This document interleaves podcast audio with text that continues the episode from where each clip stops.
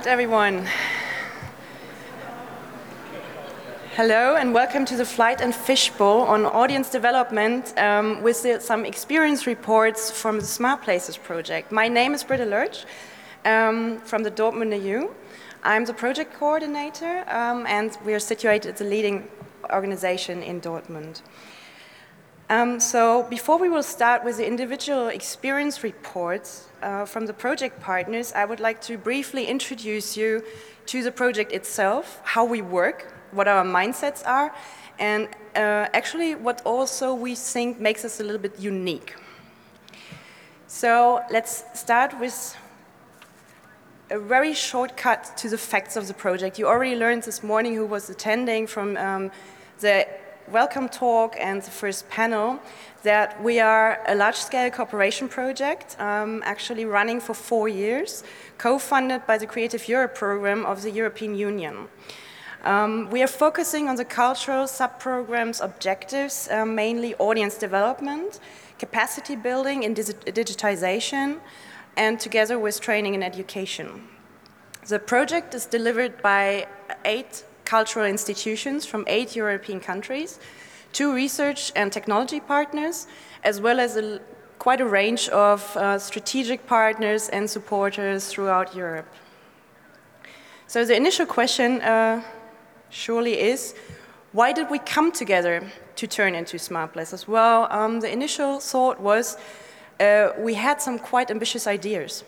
And um, funnily, uh, a lot of our partners had the same ideas or similar ideas. So we came together in 2014 and started exchanging our ideas and also, um, yeah, coming up, um, yeah, with actually defining them. So what were they? First of all, um, our goal was to set up a project that deliver, deliver, sorry for that, um, develops long-term audience development strategies via digital tools within a very close-knitted European cultural network. Um, with the main goal actually to transform our institutions into linked, dialogic, participatory, cultural places that are transcending geographically and social boundaries by actually closing the gap between the virtual world and the physical places themselves um, and also to turn them into interactive spaces that experiment with new forms of accessibility, communication, and me mediation. So um, yes, so we had ideas, and we all had these in common, but we also faced some similar challenges here, um, meaning that all of us agreed that um, we are not really sure on actually how to set up long-term strategies. Um, we all faced limited resources for making really use of the digital possibilities. Speaking of manpower, lack of manpower, uh, a lack of skills actually, how to deal with digital tools uh, in our everyday work. Also, surely a lack of budget uh, when it comes to publicly funded museums. And also we realized um, the lack of knowledge actually when it comes to audience data. Who are we talking to? What are their needs? Um, what qualitative and what quantitative data do we have to actually deduct strategies from. And also, um, a very big challenge um, we saw was that the speed of digital in innovations actually goes a little bit against our aim for sustainability when we work. So these were the initial topics and challenges we started to discuss. And with these challenges in mind, we actually went on to ask us a question and find answers to how do we actually have to proceed from now on to turn cultural spaces into smart places. So um, what we quickly discovered in the planning process was that um, every institution is different. Even if we have the same goals, ideas, and challenges, um, we have a different identity. There are varying offers. Um, we have local influences, local codependencies with different stakeholders that all uh, lead to minor changes in the strategic and goals we have for our institutions. So we quickly actually had to come to the realization that anticipating change uh, within the institution and embracing new technologies can never be reached by following a linear yeah, traditional process and trying to adopt um, solutions one to one to each institution equally. So uh, we had to think more in individual ways. And uh, we realized also that so there can't be just one right solution. There can't be one best single way to follow in our, um, in our project. Um, because there will not be standardized global answers or a fixed set of measures we could come up with that fit the local needs. So um, as you see, uh, a lot of challenges, a lot of thoughts went into our project at first. So what did we come up with? Um, with this in mind, uh, we agree, agreed on a basic blueprint for our project that um, yeah, follows a multidimensional approach that allows us for an integrated implementation throughout five phases. Um, this also includes, for example, a work program that is very diverse and very complex. So please apologize, I can't go into detail into all activities um, that are planned uh, for uh, the four years, but just to highlight the areas we are touching here. Um, one part, most important part as well, is exploring and testing new approaches and digital tools, their effectiveness, the most important, their acceptance by the audiences in 17 joint and 40 local activities. Some of these activities are already existing and they will be enriched by um, yeah, adding a digital dimension to it.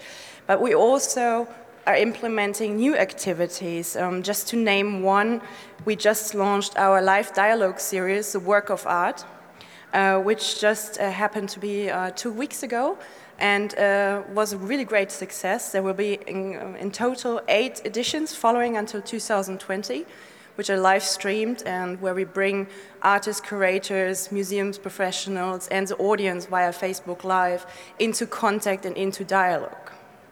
Um, the second area of activity is actually how to experiment with new ways of transnational and also interdisciplinary collaborations. Um, new forms of participation, co-creation, art education.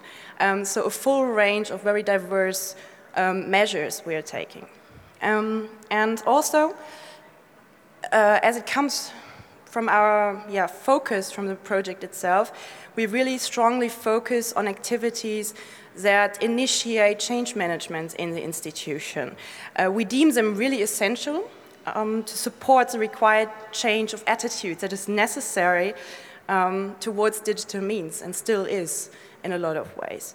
So um, in more than 10, 10, workshops, we offer a variety of virtual learning experience for staff and audience members, um, ranging from um, yeah, change management workshops, hands-on trainings, trainings in storytelling techniques, all the way down to how do we actually manage content, uh, which is an essential part as we learned this morning from the panel as well.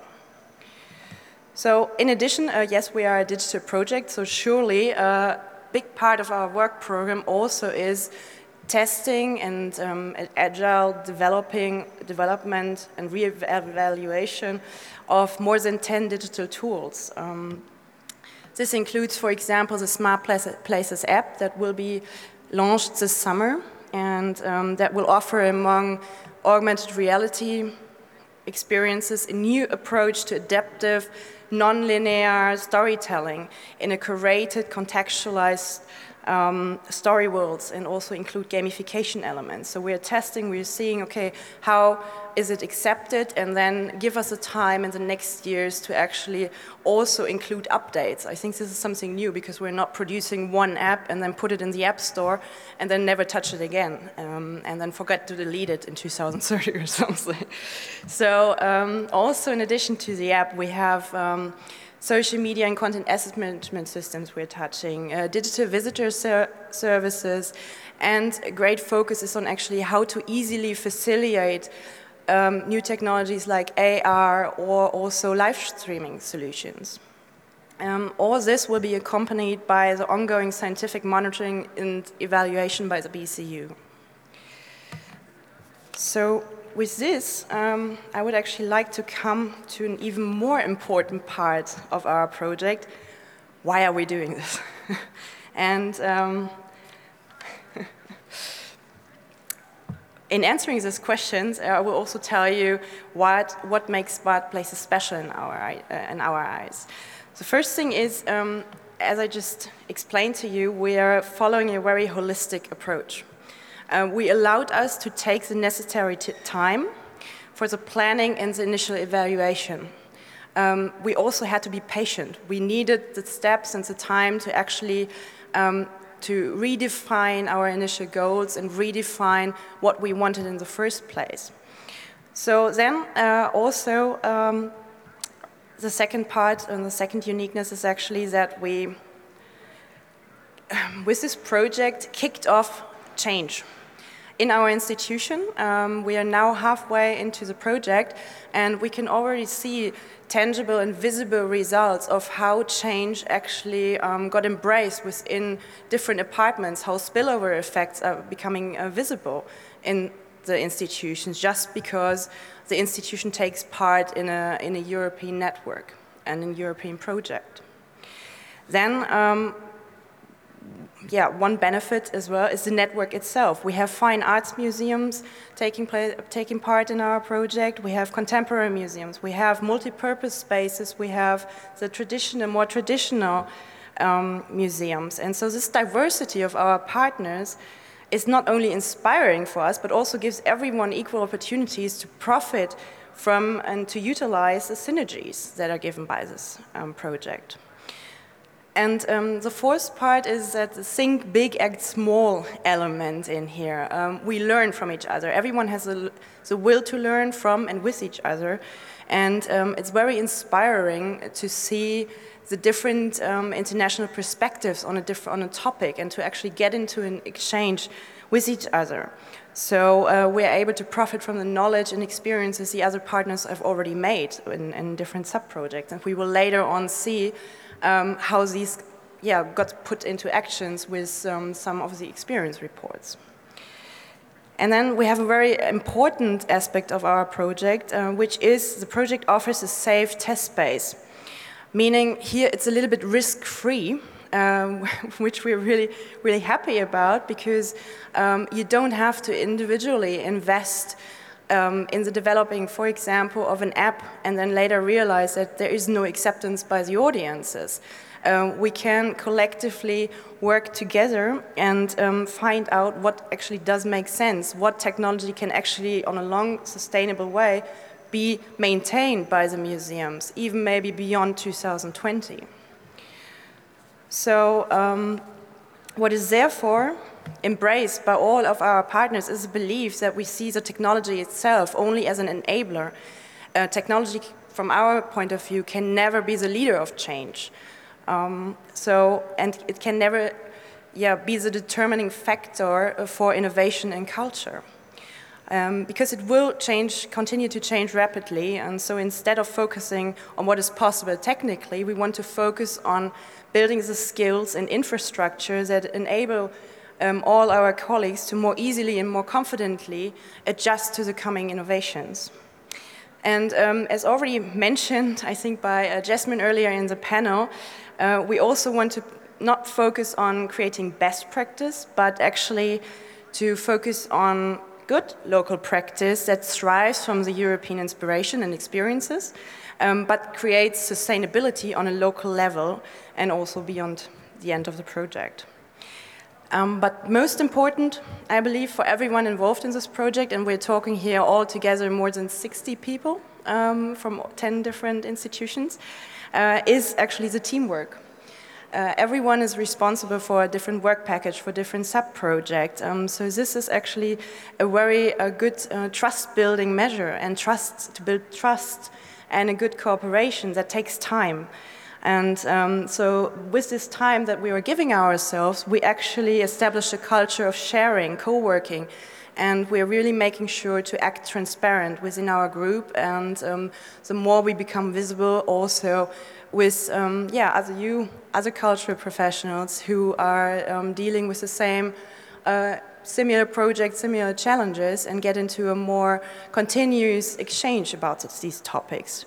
And not to forget, um, it's a really great pleasure and a lot of fun to just work with these great institutions uh, and the great people involved. So thank you, by the way. Um, so yes, concluding, um, our biggest success stories with smart places uh, until 2020, they won't be identified solely by looking at measurable and quantified key outputs at the end. Um, surely that's highly relevant for us, for our co-funders, and uh, we're really grateful to um, have received this opportunity to follow on this path for four long years and find out what's really working for us. But for the institutions and people involved in this project, the actual learning experience will be, um, yeah, we have gained in this time. This will be our biggest asset, and this will be our most, in, uh, most important indicator for success at the end. So with this, um, yeah, short introduction uh, to our project spirit, I would like to open up the stage um, for my colleagues and the flights so um, that you can actually get a more practical insight in what we're doing in our project.